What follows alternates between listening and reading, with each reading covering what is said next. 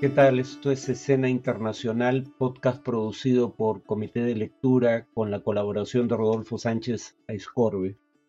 La primera noticia de hoy es que en Uruguay se produjo una marcha masiva por los detenidos desaparecidos durante la dictadura militar. Participaron decenas de miles de personas pidiendo verdad y justicia y portando carteles con los rostros de los 197 detenidos desaparecidos. Una cifra baja comparada, por ejemplo, con el caso de la Argentina, donde eh, el número de detenidos desaparecidos se cifra en varios miles. Y estas pancartas con los rostros de los detenidos desaparecidos estaban precedidas de otra eh, que se preguntaba dónde están y añadía nunca más terrorismo de Estado. Desde 1996 se realiza esta marcha del silencio convocado por eh, familiares de los desaparecidos durante la dictadura militar eh, que gobernó Uruguay entre 1973 y 1985. Tras la recuperación de la democracia, este tipo de acciones se volvieron eh, comunes y claro, la participación masiva probablemente se explique porque el mes que viene se cumplen 50 años del golpe cívico-militar que dio origen a esa dictadura. Como dije, llegó a su fin la dictadura del año 85, pero recién en el año 2000 el presidente Jorge Valle del eh, Partido Colorado reconoció el problema, instauró una comisión para la paz y recién en 2005, bajo el primer gobierno del Frente Amplio, coalición de izquierda, comenzó la búsqueda y solo se han aclarado seis casos. Habría, sin embargo, que añadir que esto se explica en parte porque, digamos, eh, la, la, dictadura militar uruguaya coordinó la labor de represión con otras dictaduras de la región bajo el denominado, en su momento, Plan Cóndor. Y eh, la mayoría de los uruguayos que fueron detenidos y luego desaparecidos habrían desaparecido en Argentina, no en el Uruguay. Por eso la dificultad en saber qué pasó con ellos. Eh, hay hoy en día 24 militares y policías presos por estos hechos. En el caso de El Salvador, en la segunda noticia del día, expertos de la ONU acusan al gobierno de ese país de violar el derecho a un juicio justo en el marco del estado de excepción que rige en eh, El Salvador. Según el grupo de relatores de la ONU, cito, a pesar de su obligación de proteger a los ciudadanos de actos tan atroces, los de las pandillas, el gobierno no puede pisotear el derecho a un juicio en nombre de la seguridad pública. Solicitan que no se realicen arrestos por mera sospecha infundada eh, y tampoco que se determine de manera tan rápida la culpabilidad y, las, y se pronuncie la sentencia contra los detenidos. Se cuestiona que en algunas vistas se celebre en grupos de hasta 500 o que los abogados públicos tengan solo unos pocos minutos para presentar sus argumentos. Eh, estas sesiones masivas a criterio del grupo de relatores de la ONU socavan el derecho a la defensa y la presunción de inocencia. También se señala un uso excesivo de la prisión preventiva, eh, de juicios en ausencia y de jueces sin rostro. Habría que recordar que en el Perú hubo que volver a realizar los juicios contra buena parte de las personas que fueron juzgadas por jueces sin rostro, es decir, que ocultaban su identidad e incluso distorsionaban su voz, eh, y que todo ello atenta contra las garantías al debido proceso. los relatores de la ONU alegan además que el estado de excepción ha afectado particularmente a las zonas más empobrecidas de las grandes ciudades del país. Eh, en marzo las autoridades elevaron a más de 67 mil el número de personas detenidas eh, por supuesta pertenencia a pandillas. Finalmente en Grecia, tercera y última noticia, el Partido Nueva Democracia eh, del primer ministro Kyriakos Mitsotakis ganó por un margen considerable las elecciones generales en ese país con más del 40% de los votos. La segunda fuerza, para tener una idea, eh, tuvo menos de 20%, o sea, tuvo, pero la diferencia entre la primera y la segunda fuerza fue de más del 20%, la segunda fuerza fue Siriza, acrónimo de eh, Coalición de Izquierda Radical, que obtuvo 20% de los votos, y el tercer lugar lo obtuvo el Partido Socialista Panhelénico, con poco menos del 12% de los votos. Eh, Mitsotakis, eh, del Partido Nueva Democracia, sin embargo, no tiene mayoría propia para gobernar, requeriría formar una coalición. Por eso propone eh, que en lugar de formar un gobierno de coalición con fuerzas con las que no tiene, sobre todo la segunda, mayor afinidad, se realice una nueva elección con base en una nueva ley electoral que provee una bonificación de hasta 50 escaños al partido que obtenga mayor votación. Es decir, bastaría con el 37% de los votos para tener mayoría parlamentaria. Eh, el gobierno de Mitsotakis devolvió la estabilidad económica a Grecia. Bajo su gestión disminuyó el desempleo y la inflación y el crecimiento proyectado este año en Grecia es el doble que el promedio de la Unión Europea. Eh, está por encima del 5%, tuvo además un manejo exitoso de la pandemia, de ahí que haya obtenido la primera minoría. En cuanto al tema de análisis, eh, básicamente me voy a referir a eh, nuevo incidente provocado por declaraciones del presidente mexicano Andrés Manuel López Obrador. Si se preguntan por qué digamos, su fijación con el Perú, habría que decir que en realidad no somos tan especiales. López Obrador tiene una práctica bastante habitual de eh, buscar eh, réditos políticos internos antagonizando actores externos. Eh, pero además habría que añadir que López Obrador en realidad no tiene tanto interés en temas de política exterior. De hecho, dijo en algún momento, la mejor política exterior es la interior. Y, eh, digamos, eh, en realidad sus decisiones en materia de política exterior o sus intervenciones en temas de política exterior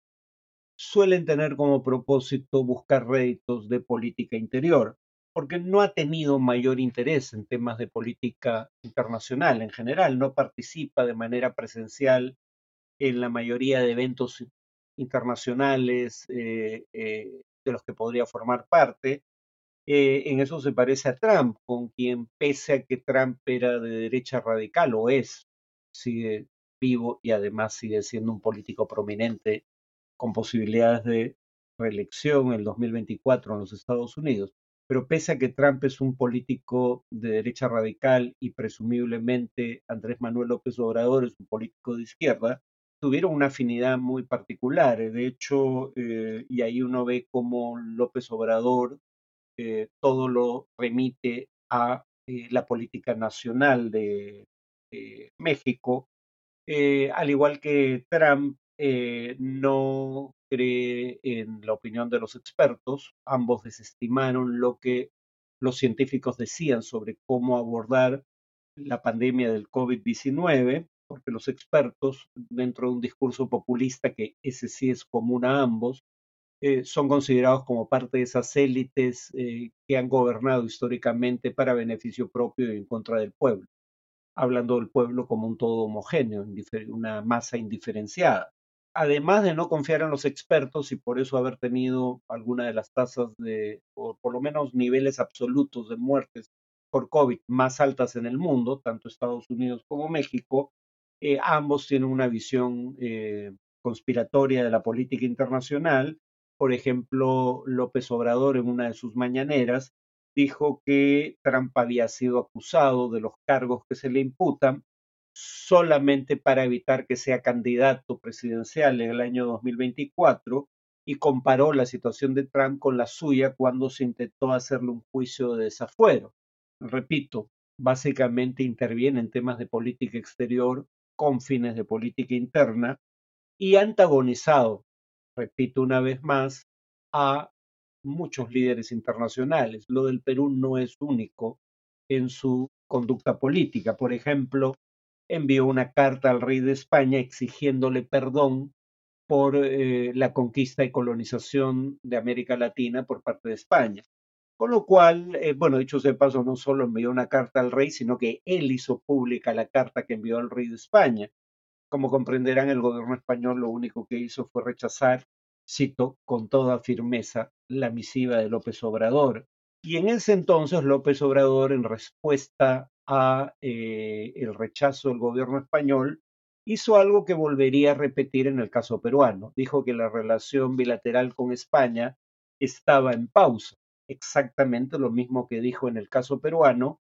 eh, con el agravante de que no existe tal cosa como relaciones diplomáticas en pausa. En el lenguaje del derecho internacional o de la diplomacia, no existe tal cosa como relaciones en pausa. Hay o no hay relaciones diplomáticas, y si hay relaciones diplomáticas, el nivel al cual éstas se mantienen puede variar, desde encargados de negocios hasta embajador, pero no hay tal cosa como relaciones en pausa. Los acuerdos bilaterales con el Perú o los acuerdos en el marco de la Alianza del Pacífico siguen vigentes. En ese sentido, no se detiene la relación bilateral como sugiere el, decir que fue colocada en pausa, pero eso no lo dijo por primera vez en relación al Perú, sino en relación a España. Luego tuvo el atrevimiento de mandar una carta a Xi Jinping, el eh, jefe de gobierno chino, pidiéndole a China apoyo para controlar el fentanilo que, según López Obrador, llegaría a México desde China y que luego entraría a Estados Unidos desde México. Eh, y López Obrador dijo que necesitaba ayuda en este tema porque eh, políticos de Estados Unidos estaban culpando de manera irresponsable a México por las más de 100.000 muertes por consumo de opioides que se produjeron en años recientes en ese país. La respuesta de China vino a través de un funcionario de segundo nivel que negó de manera rotunda que desde China se enviara fentanilo hacia México. Eh, claro, al margen de cuál sea la verdad en torno al tema, el punto es que tú no encaras públicamente de esa manera a un jefe de gobierno exterior si lo que realmente quieres es cooperación. Lo haces para, repito, buscar réditos en política interna. Em, también habría que recordar que desautorizó públicamente al representante permanente de México en la ONU eh, cuando éste apoyó una moción para que Rusia se hiciera cargo de los eh, costos implicados por el daño causado a Ucrania tras la invasión rusa. Esto, como veremos, tiene relación con la posición de sectores de su propio partido, Morena, Movimiento Regeneración Nacional, eh, que eh, desde el Congreso han apoyado abiertamente la posición de Rusia en torno a la guerra en Ucrania. Cuando una comisión de la Organización de Naciones Unidas criticó el desempeño de su gobierno, el gobierno de López Obrador en materia de derechos humanos, López Obrador dijo que estas comisiones antes no se quejaban por la situación de los derechos humanos en México, insinuando que solo empezaron a hacerlo cuando él llegó al gobierno, cosa que no es cierta. Dijo que estas misiones de Naciones Unidas estaban llenas de conservadores y dijo que solo criticaban a gobiernos progresistas, lo cual ciertamente no es verdad. Aquí se parece López Obrador a otro López de apellido compuesto, el alcalde de Lima, López Aliaga, que reconociendo no haber leído eh, el informe de la Comisión Interamericana de Derechos Humanos, lo criticó precisamente porque no decía nada, según López Aliaga, sobre dictaduras de izquierda como las de Venezuela o Cuba, cosa que nuevamente tampoco es cierto, pero fíjense la paradoja de que mientras López Obrador critica a organismos internacionales que realizan informes de derechos humanos porque solo se refieren a violaciones cometidas, presuntas según él, cometidas bajo gobiernos progresistas, López Aliaga acusa a esos mismos organismos por ignorar las violaciones a derechos humanos que ocurren en gobiernos progresistas. Comprenderán que ambas cosas no pueden ser verdad simultáneamente. O la ONU singulariza a los gobiernos progresistas o ignora las violaciones a derechos humanos que ocurren en ellos, pero no puede hacer las dos cosas simultáneamente. Además, eh, respecto a la OEA, eh, organismo al que pertenece la Comisión Interamericana de Derechos Humanos, Eh, paradójicamente, así como la Comisión, la Corte Interamericana de Derechos Humanos o la propia OEA parecen tener un sesgo de izquierda para nuestros conservadores, para López Obrador no solo tendría un sesgo de derecha, o sea, exactamente el sesgo contrario, sino que López Obrador ha llegado a decir que la OEA debería desaparecer para ser reemplazada por un nuevo organismo latinoamericano que trataría de emular a la Unión Europea. Claro, y el punto es, México tiene cerca del 80% de su comercio exterior con Estados Unidos, tiene un acuerdo de libre comercio trilateral con Estados Unidos y Canadá, y América Latina en su conjunto, además del Caribe, tiene una relación con eh, Estados Unidos que es muy importante para sus respectivas economías. Si la OEA es reemplazada por un organismo latinoamericano, ¿cuál sería el foro de negociación con Norteamérica por un lado, pero específicamente Estados Unidos y Canadá, y con el Caribe por otro, que también es parte de la OEA, pero no sería parte de un organismo latinoamericano? O sea, un dislate francamente sin mayor sentido. Recuerden que la primera vez que el gobierno, la segunda, el gobierno eh, mexicano decidió eh, no entregar la presidencia pro tempore de la Alianza del Pacífico al gobierno peruano,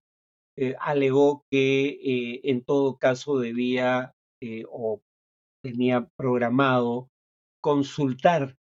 qué hacer en la materia al Grupo de Río. Eh, en primer lugar, el Grupo de Río ya no existe. Pero en segundo lugar, el Grupo de Río,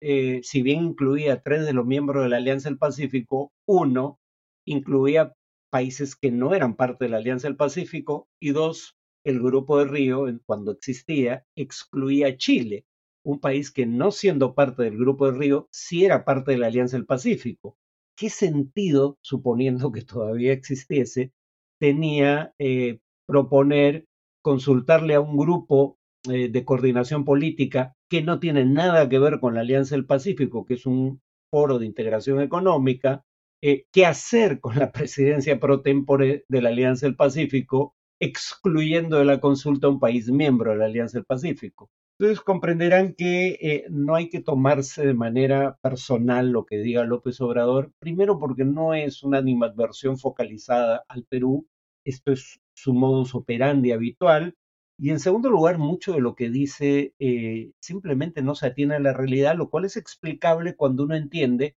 que estas mañaneras, es decir, sus conferencias de prensa que brinda los días útiles de la semana eh, por lapsos que duran más de dos horas, dice tantas incoherencias y tantas falsedades que según un periodista mexicano que investigó el tema, las afirmaciones eh, falsas, tendenciosas o inverificables pronunciadas por López Obrador durante estas conferencias de prensa, eh, el número de afirmaciones de ese tipo se encontraría en el orden de las decenas de miles. Eh, voy a continuar con este tema en el siguiente podcast,